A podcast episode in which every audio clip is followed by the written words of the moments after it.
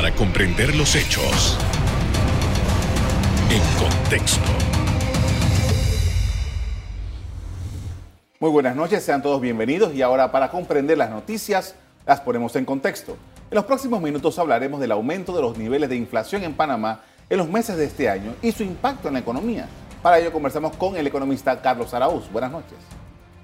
Buenas noches, Carlos. Contento de estar aquí. Gracias por aceptar nuestra invitación porque hemos visto eh, tus, impresiones sobre el tema y queremos un poco desarrollar, poner en contexto el fenómeno que se ha dado en Panamá. Eh, creo que es un fenómeno que es mundial, eh, del aumento de los precios y de los servicios que también están incluidos en esto. ¿Cuál, ¿Cuál, es el panorama, a grosso modo, primero, para entender lo que ha estado ocurriendo? Sí, el, el, Fondo Monetario Internacional habla de que en Latinoamérica los precios van a subir un promedio de casi 9.3%. Estados Unidos 6.8%, que es el aumento quizás más alto en 39 años. Y Europa no se queda atrás. Así que sí es un fenómeno mundial y se lastimosamente combinaron muchos elementos. Uno, obviamente, la pandemia, el efecto de desenchufar de la manera que lo hicimos, apagar un sistema económico tan interconectado a nivel mundial, pues era de esperarse que un efecto negativo en la cadena de suministro se iba a dar. Ha habido retrasos importantes en cómo la mercancía se ha ido eh, distribuyendo a nivel mundial. Pero por otro lado están también la capacidad entonces de compra. Algunas latitudes o algunos países optaron por inyectar eh, a sus economías a través de subsidios, de, pagos voluntarios, de cheques que motivaran y que estimularan y que ayudaran los duros momentos que estaban viviendo, pero eso también tiene un efecto pues, negativo al encarecer, generalmente hablando, todos los precios. Entonces, sí es un fenómeno mundial. En Panamá, históricamente, no hablamos de inflación. Los últimos 10 o 12 años, pues la inflación ha estado por debajo de 1, ha sido prácticamente nominal pero sin embargo ha sido 2.5% en lo que va del 2021, en estos 11 meses. Eso llama poderosamente la atención y se han combinado, reitero, numerosos factores, desde la electricidad más cara pues hasta los alimentos, que son temas que a veces salen de nuestro control, pero que definitivamente vale la pena analizar. Vamos, es decir, vamos precisamente a analizar cuáles son esos elementos que en Panamá están incidiendo en este aumento. Sí, principalmente hacer una economía dolarizada y una que se acostumbra a, depender en la importación de muchos componentes. La, energía, la electricidad principalmente, se, disparó casi 6% en estos 11 eh, meses. Y también los alimentos, son, son precios que están amarrados quizás a índices mundiales. Hay muy poco que a lo mejor en la importación de alimentos, la importación de, de derivados del petróleo, por ejemplo, se puede hacer. Realmente es muy, muy poco. Sin embargo, llama poderosamente la atención componentes como por ejemplo el transporte ha subido casi 10.5%. La educación también, a pesar de estar pasando por un momento tan complicado, subió casi 4%. Entonces de inflación se habla cuando el promedio de todos estos costos y precios sube a la vez. Porque hemos visto instancias en las que a lo mejor un producto sube, dos rubros suben, eso no es inflación. Cuando pasa de esta manera, pues eh, concatenada, entonces tenemos que hablar de inflación y tenemos que analizarla en su justa dimensión por el impacto que tiene principalmente en la capacidad de compra y adquirir bienes y servicios que tenemos en Panamá. Exacto. Estamos hablando de que una persona, voy a decir un número loco, pero solamente para poder basarnos en el 100%, estamos hablando de que una persona cobra 100 dólares, estamos hablando que está pagando ahora 2 dólares y medio más por las cosas que antes compraba con 100 dólares. Compraba con 100 dólares, pero eso va de la mano de nuevo de, de los otros elementos que restan, por ejemplo, el tema de intereses, intereses bancarios, intereses financieros. Usualmente otras latitudes lo que hacen cuando hay política monetaria en Panamá no hay impresión de moneda, no, tenemos papel eh, en moneda. Entonces estamos muy sujetos a los vaivenes eh, que se dan eh, a nivel de intereses. El mundo entero, lo más seguro es que en los próximos meses verá un alza en materia de intereses. En Panamá hemos visto quizás un caso parecido, similar, pero no necesariamente por inflación, sino porque hay un apetito de riesgo diferente en la banca. La rueda del crédito se ha quizás detenido y ahora tenemos que reanimarla, pero ¿a qué costo? Entonces, vamos a ver que esos 100 dólares que antes a lo mejor rendían un poco más, no solo es el 2,5 o los 2 dólares con 50 centavos eh, colocados o asignados a ciertos rubros, sino qué pasa con intereses, qué pasa también con eh, costos escondidos, de transporte, eh, el tema educativo que lo acabamos de mencionar, son, son temas que van mucho más allá del simple impacto porcentual. van, van quizás un poco más a la planificación y a cuánto da ese dólar para poder asignar los diferentes costos y gastos que hay. Estaba revisando el índice de precios al consumidor, que eh, hay una larga lista de productos que, que, están allí y que va, tienen fluctuaciones, pero en, en términos generales estamos hablando de que sí se siente eh, sobre todo en productos de, eh, comestibles, estamos hablando de, la comida, eh, un incremento que va interanual fuerte y de mes a mes. Explícanos un poco ese fenómeno, porque cómo es que un producto en el mes de octubre puede costar algo y en el mes de noviembre cuesta mucho más. Sí, usualmente algunas empresas o algunos sectores económicos pueden contrarrestar estos tipos de vaivenes en fluctuaciones, por ejemplo, en el costo de transporte, fletes marítimos, fletes aéreos, o incluso de lo que hablábamos del costo de, la deuda, de cuánto nos cuestan intereses, haciendo contratos a futuro, por ejemplo, lo que llaman el, hedging, tratando de, cuidarse contra las fluctuaciones. Y se ve mucho también en materia minera, por ejemplo, cuando precios de oro, plata, cobre, en fin, se, se, asocian con periodos específicos de tiempo donde uno puede amarrarlos. Y usted sabe y se proyecta que en los próximos 6 o 12 meses el precio que está amarrando hoy va a ser honrado dentro de 6 y 12 meses.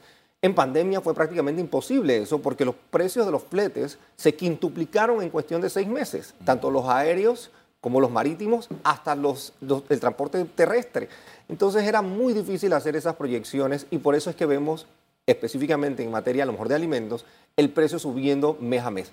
De igual forma, pues en tema de eh, energía, los derivados del petróleo que se dispararon, el petróleo llegó a estar en 80, 82, 85 balboas dólares por barril, pues han venido también sufriendo algunos ajustes producto a lo mejor de la oferta y de la demanda que se da a nivel mundial.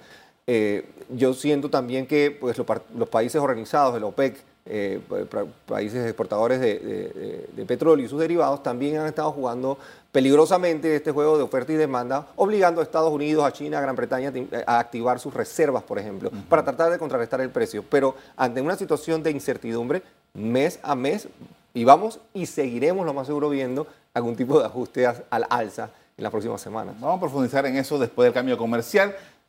Seguiremos conversando sobre el aumento sostenido de bienes y servicios en el país. Ya volvemos.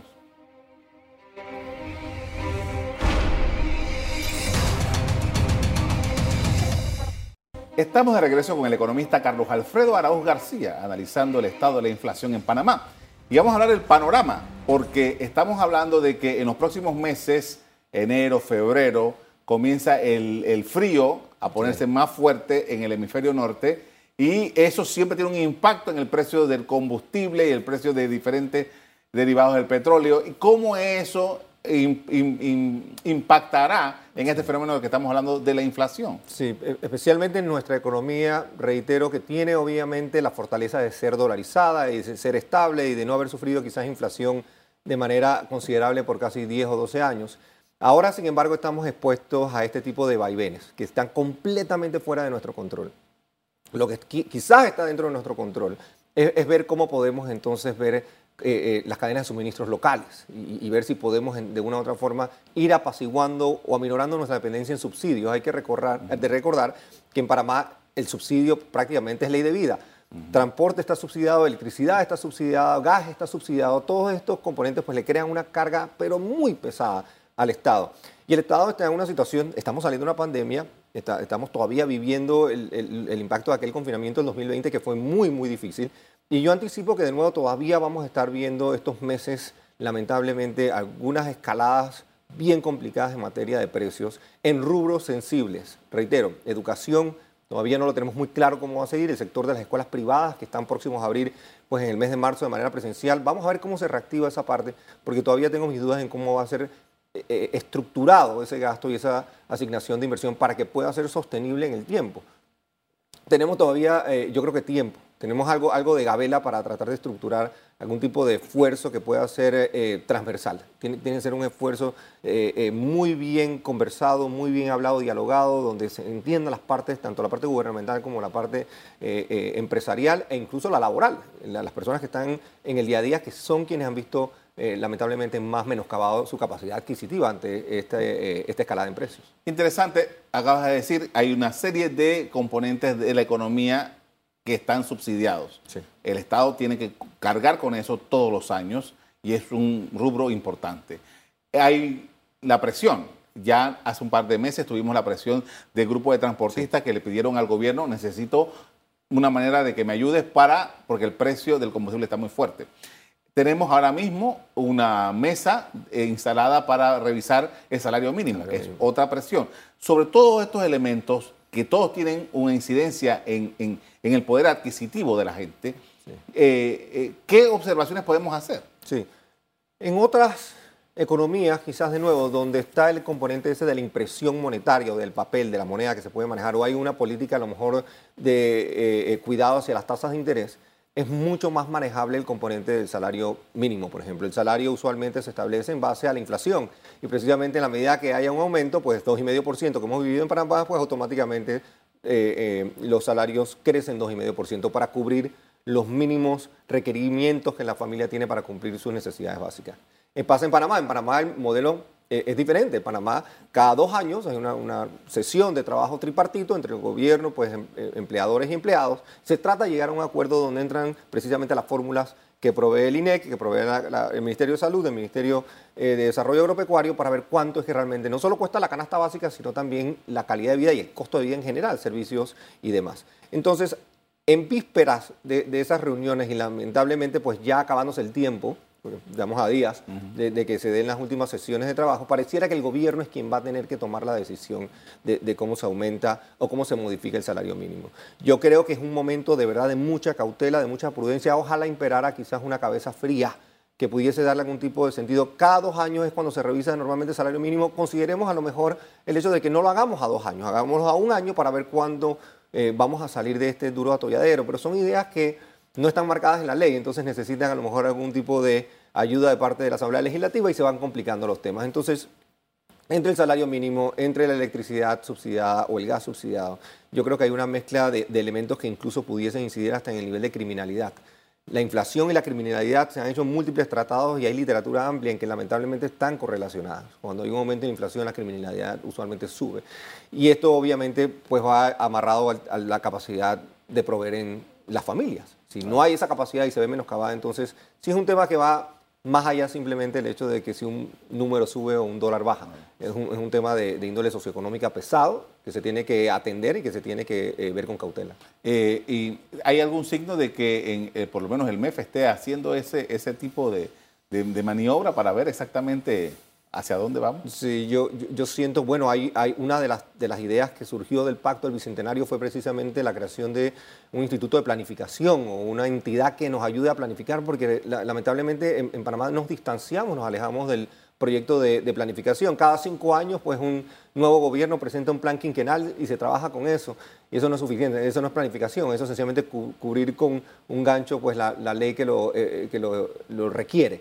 Yo siento que del, del, del MEF también tienen muy buenos tecnócratas, muy, muy buena gente bien preparada y, técnicos especialistas, pero en esta coyuntura particular se tiene que hacer un esfuerzo muy transversal, multidimensional para poder que funcione. De un solo lado, del lado gubernamental no va a ser suficiente. Hay mucha gente que ya está activándose políticamente y están mirando el 2024. Desde el punto de vista económico, ¿qué plantea para Panamá una elección en el año 2024? ¿O cuáles son los temas que estas personas que aspiran a gobernar Panamá deben tomar en consideración? Yo creo, eh, aparte de los problemas básicos, ¿no? los tradicionales, la educación, salud, seguridad social, que siempre pues, nos agobian. Eh, eh, en Panamá hemos visto que, la microempresa, la pequeña empresa, la mediana empresa se ha convertido en un bastión interesante de generación de empleo.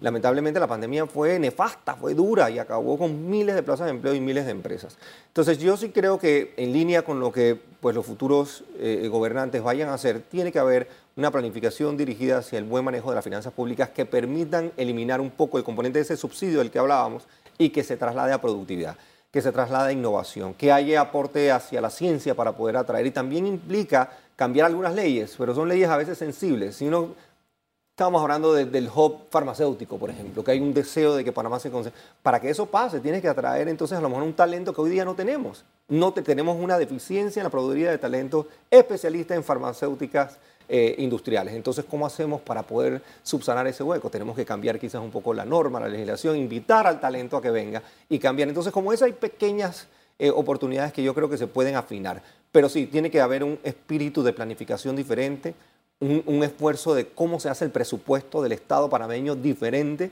con composiciones diferentes y con compromisos e indicadores que vayan más allá del costo político es muy fácil decirlo quizás, pero el costo obviamente pues de la voluntad, a veces medirlo es complicado. Claro, con esto vamos a hacer otra pausa para comerciales. Al regreso, seguimos con Carlos haciendo el análisis del índice de precio al consumidor y, y su impacto en la economía. Ya volvemos.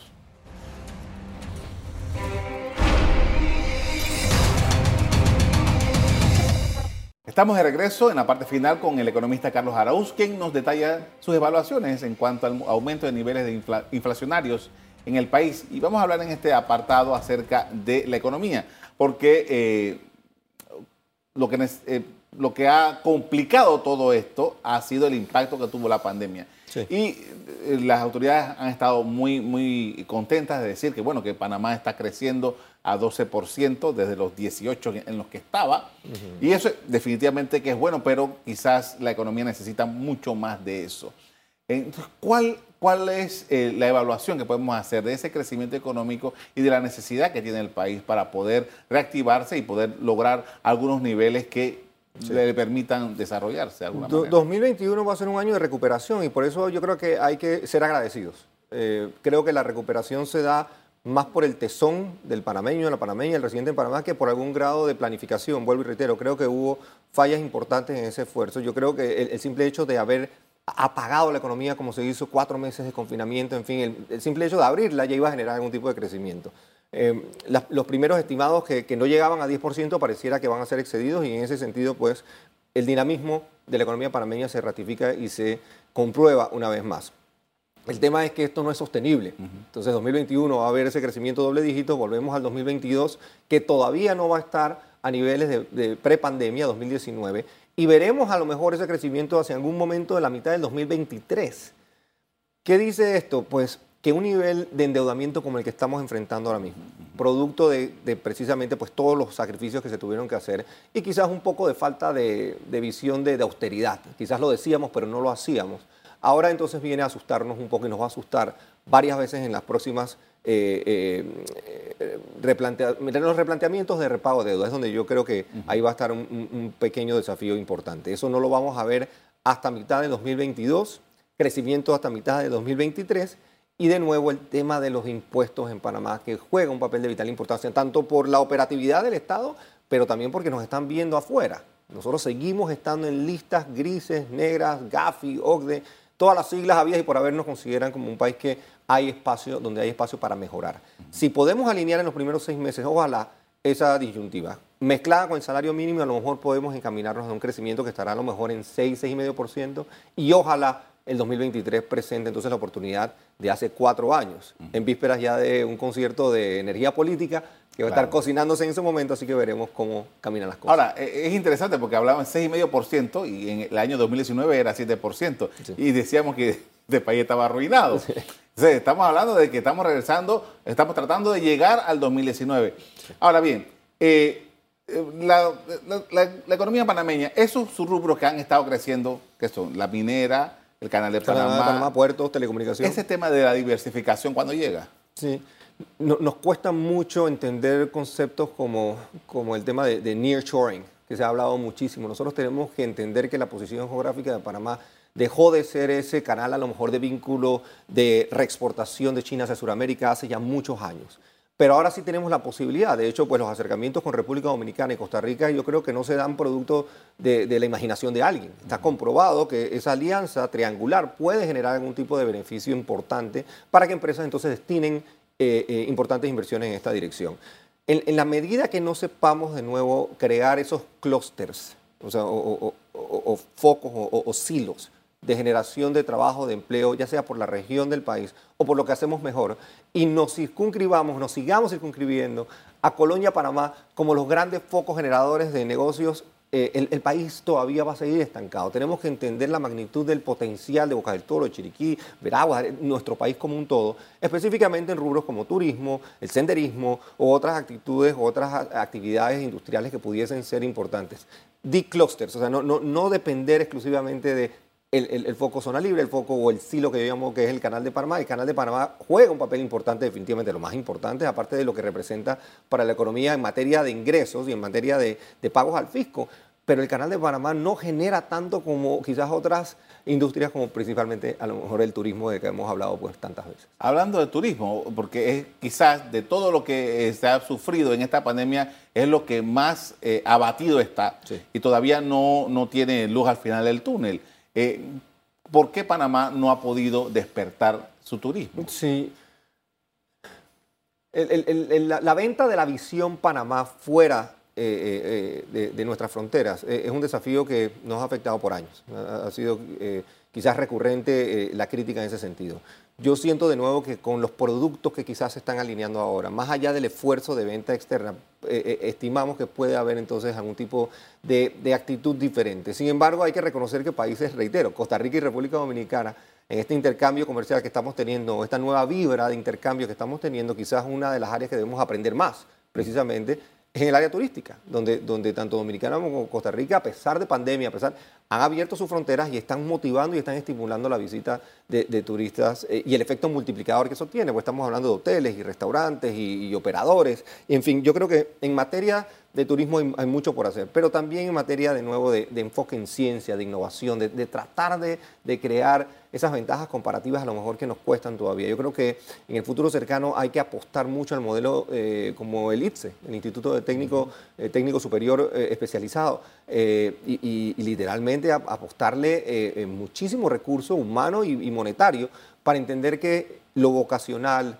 lo técnico tiene un valor extraordinario, el, coding, la, codificación, en fin, temas que a lo mejor hoy día no estamos hablando, pero que nos pueden dar una ventaja comparativa importante, son dignos de, atacar y de, estudiar en el corto plazo. Eh, eh, empezamos hablando acerca de la inflación y, todo lo que viene ocurriendo en Panamá en los últimos meses.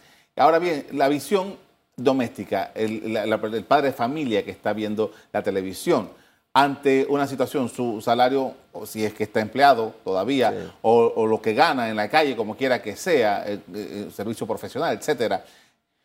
¿Cómo hace ese individuo frente, a esta realidad de un incremento de precios para tratar de sobrevivir? Sí, hay, que a veces ponerse creativos y, diferenciar a lo mejor las áreas donde eh, más uno puede hacer algo.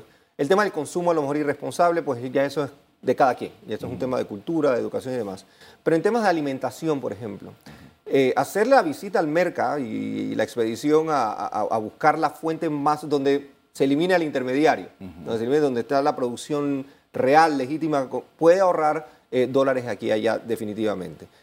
Tratar de, de, de ganarle al 2.5% eh, es complicado, porque entonces implica otro tipo de riesgo. Si, si, si uno le quiere eh, que nuestros ahorros rindan más, pues sería tratar de buscar a lo mejor eh, inversiones especulativas y eso no es lo recomendable. Yo creo que es un llamado de atención de nuevo a la prudencia en el gasto a, controlar, a aguantar de una u otra forma y también dedicarle algo de tiempo a lo mejor al ingreso adicional. Y el ingreso adicional se crea pues a través de oportunidades que a lo mejor le puedas dedicar un tiempo en las noches o en las tardes o en familia. Eh, conozco varias familias que están haciendo proyectos familiares para tratar de compensar eh, lo que el salario a lo mejor no puede eh, lograr. Hay que apostar enteramente a la creación de empleo y, e idealmente a la creación de empleo formal a través de las micro, pequeñas, medianas empresas, a través de los estímulos que se puedan dar al sector empresarial para que se puedan crear estables, y, no solo la, estabilidad de, las, de la creación de estas plazas, sino que sean también bien remuneradas.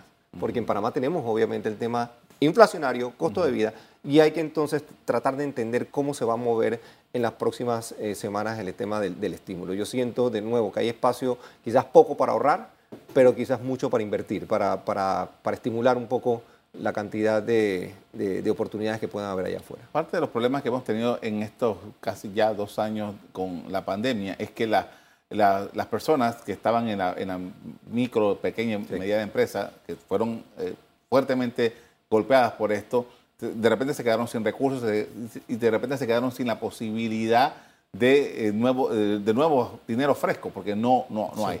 Eh, eso había una, muchas promesas. ¿Eso se ha podido superar de alguna manera? Sí, lamentablemente la información que manejamos de, diferentes gremios es que no, no, se llegó a materializar lo que, se, lo que se necesitaba, lo que se anhelaba. Siempre se hablaron de los 500 millones de dólares que estaban ahí para la micro, para, para el sector. Entiendo que el sector agro sí recibió quizás un poco más, pero, pero aquí lo que se imponía era tratar de estimular a la banca comercial. La, banca comercial panameña, la marca en general, tiene un nivel de liquidez bastante cómodo. no es que los bancos están ilíquidos o que están, lejos de serlo. En una posición muy cómoda ahora mismo de liquidez. El tema es que el apetito de riesgo, y es entendible, ellos tienen que actuar como eh, buenos padres de familia y cuidar esos cuentavientes, a los cuentavientes, a, los, tenedores de, de, plazos fijos y demás. Hay que tratarlos obviamente con, con responsabilidad y con cautela. Pero ¿cómo se subsanaba eso? Con algún tipo de apoyo estatal, que no tenía que ser en dinero, pero sí podía ser a través de una garantía soberana que agilizara esos fondos. Yo creo, de nuevo, lo vengo diciendo, yo creo que hace ya 8 o 12 meses ya perdí la cuenta, pero hay espacio para reactivarnos a través de una buena planificación y si hay voluntad. Eso implica eh, un cambio al, modelo tradicional y en la medida que haya voluntad creo que va a haber mejores días para Panamá.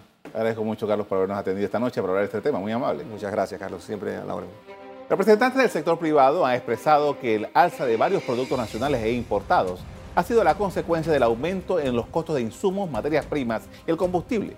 Hasta aquí el programa de hoy. A ustedes les doy las gracias por acompañarnos. Me despido invitándolos a que continúen disfrutando de nuestra programación. Buenas noches.